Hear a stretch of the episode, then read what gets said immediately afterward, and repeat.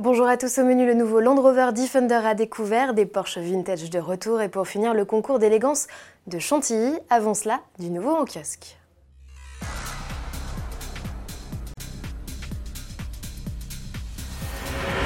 Auto Plus est arrivé chez votre marchand de journaux, mais ce n'est pas le seul magazine à acheter cette semaine. Ce 28 juin sort le deuxième numéro d'Auto Plus Vert, notre journal consacré aux modèles les moins polluants du marché. En tête d'affiche, bien sûr, les récents Peugeot i2008 et Renault Zoé.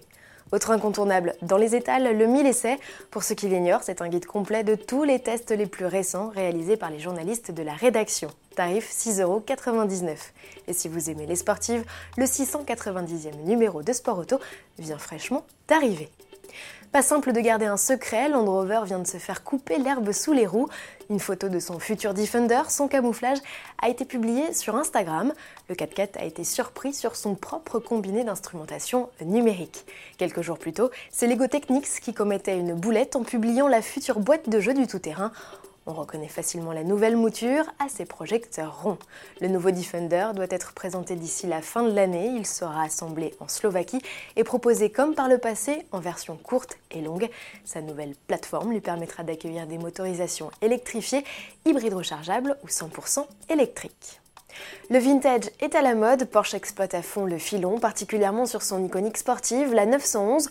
Outre le choix d'une police de caractère rétro sur les capots des 992, la récente Speedster a eu le droit à un pack spécial inspiré de la déco des 356 de course des années 50.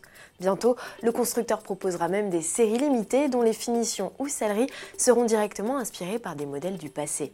La première voiture à hériter de ces éléments de déco sera dévoilée en 2020. On sait déjà que le logo qu'elle arborera sur le capot avant sera fidèle à celui qui était utilisé dans les années 60. Précisons que Porsche a récemment lancé un configurateur en ligne baptisé Second Skin, en français Seconde Peau.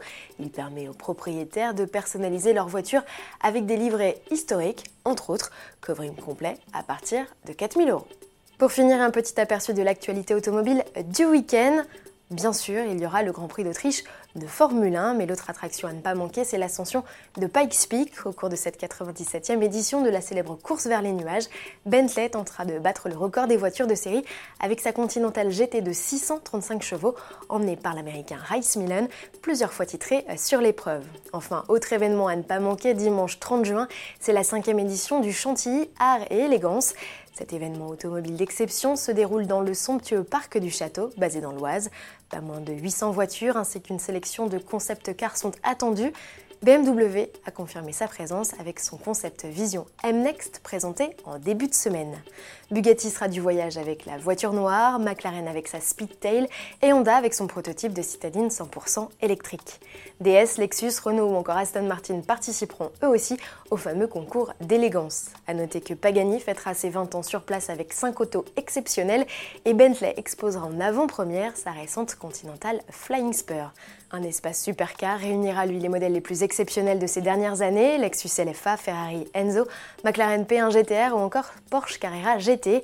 Le prix du billet d'entrée est à l'image du site et des autos exposées, de haut vol, comptez 50 euros par adulte et 25 euros pour les 12-18 ans. Bon week-end à tous et à lundi.